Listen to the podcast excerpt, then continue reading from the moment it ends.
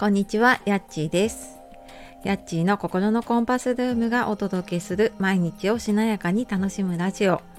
こちらのチャンネルでは平日8時台に心を整えて毎日を楽しむヒントをお届けしております。本日もお聴きくださいましてありがとうございます。えー、週の真ん中ですね。いかがお過ごしでしょうか？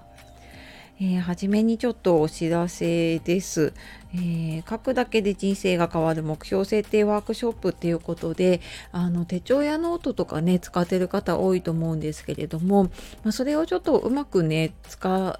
う使うことで、まあ、自分のね夢とか目標とかが達成しやすくなるような、えー、やり方をねあの一緒にやっていくワークショップになりますちょっと満席になっている日もあるんですけれどもまだ若干ねお席に余裕があるので、えー、よかったらあの概要欄の方から見てみてください。で今日は、えー、あなたにとって幸せな働き方とはっていうことで、えー、昨日ノートとかメルマガに書いていたので、まあ、もしかしたらね読んだ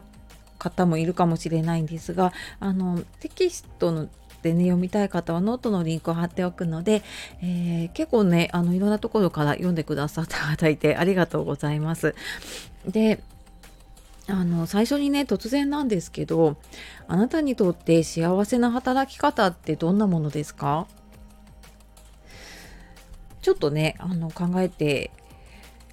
みるとなんか浮かぶかちょっとなかなかうまくねそれが言葉にならない方もねいるかもしれないです。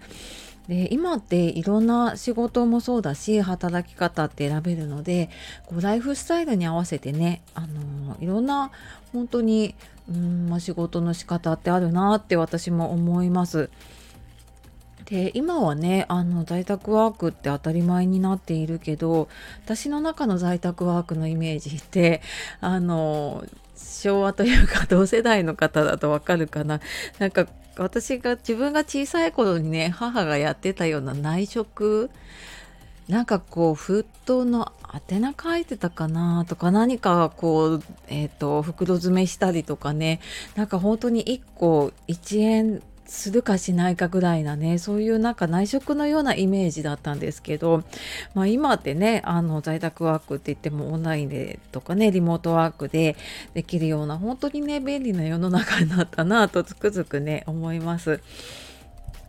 でこのなんか自分にとっての幸せな働き方って何だろうってちょっと私もうん去年の年末ぐらいからかな12月から1月ぐらいにかけてね結構あの考えて、まあ、今もねちょっとその試行錯誤しているので、まあ、そんなことをねちょっとあの話していこうかなと思っています。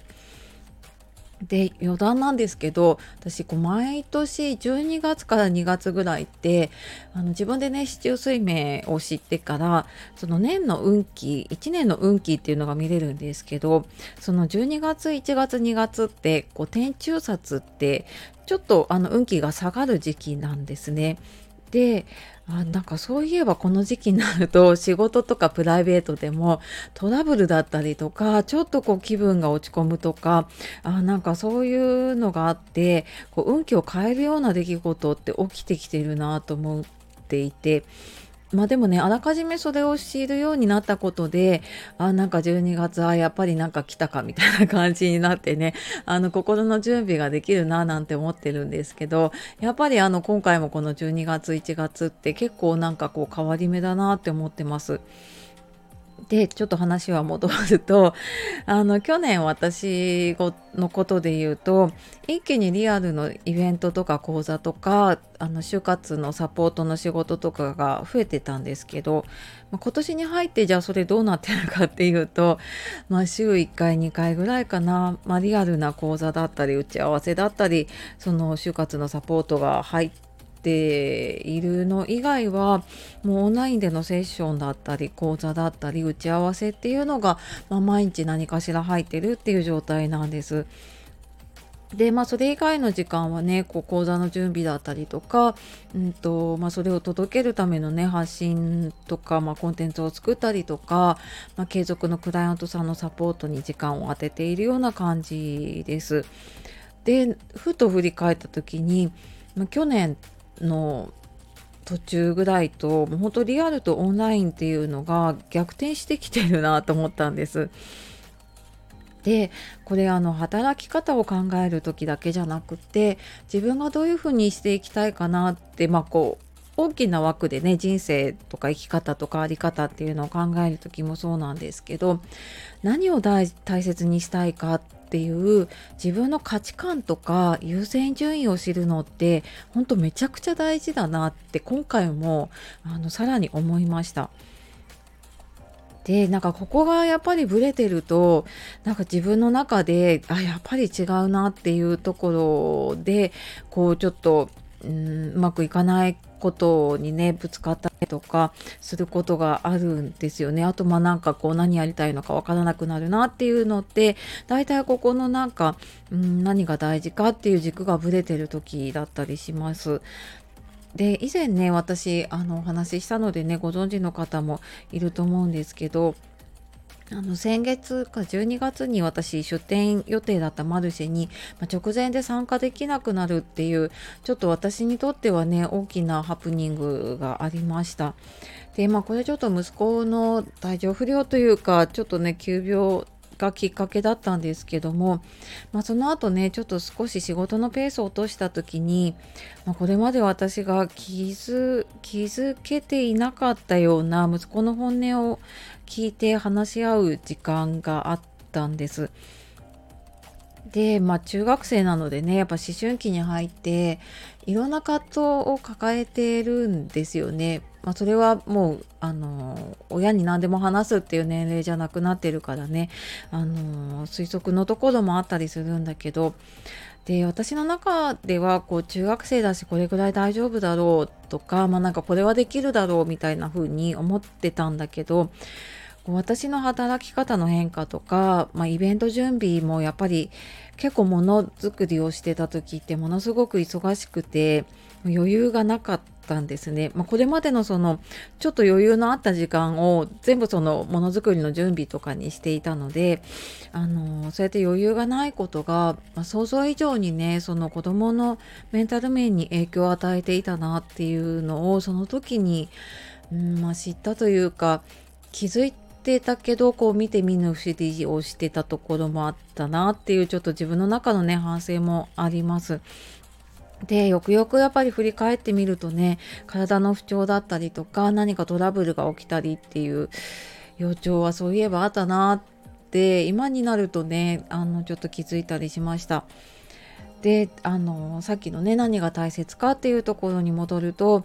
今の自分にとってもちろんね仕事も大事なんだけどそれ以上にやっぱ家族の健康とか幸せも大事だと私は思ってるんですね。でやっぱそこに立ち戻ってから自分がこう幸せに働くための優先順位って何だろうって考えてみるとやっぱりその仕事と家庭のバランスだったり、まあ、どういう働き方をするかとか仕事の方向性とかも少しずつ、うん、なんかそれで見直しながらね変えていっています。で、まあ、やっぱりね何かを変える時ってこれまでやってたことを手放したりとか新たなことをね取り入れていくのって、まあ、エネルギーも使うし初めてまあやっぱりねいろんな壁にもすごいぶつかっているところではあります。そのね今ちょっといろいろ働き方を変えている中で。でもまあなんかそこで私が思ったのは、まあ、どんなこともね正解ってないかもしれないです。でも今できることって何だろうってこう自分が本当に心からね考えてうん見つけた答えだったらきっと自分にとってそれって正解だなって思えるなって思うんです。でこう何がね正解かわからないけど今の自分が出せるベストな選択をするためにこう紡いだ時間ってきっと大切な答えをね見つけてくれる時間なんですよね。こういっぱい考えたり悩んだりしてもいいし、まあ、それがねあの自分にとってベストな選択を積み重ねていくことになったらいいなって思っています。で、まあ、これを聞いているねあなたにとっても幸せな働き方ができることをこれからも応援しています。はい。というわけで今日はね、えー、あなたにとって幸せな働き方とはっていうことでお話をしてきました。最後までお聴きくださいましてありがとうございます。なんかね、これ聞いてみてよかったなっていう方とかね、あ、私はなんかこういうふうに考えるなっていうのがあったら、あの、いいねとかね、コメントとか、あの、レターいただけると嬉しいです。はい。では今日も素敵な一日をお過ごしください。じゃあまたね